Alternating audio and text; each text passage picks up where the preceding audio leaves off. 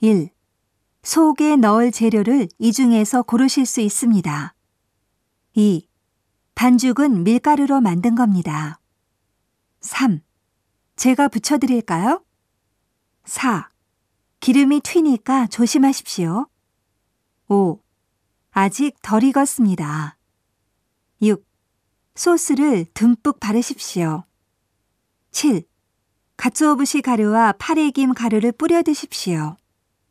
8. 따끈할 때 드십시오. 9.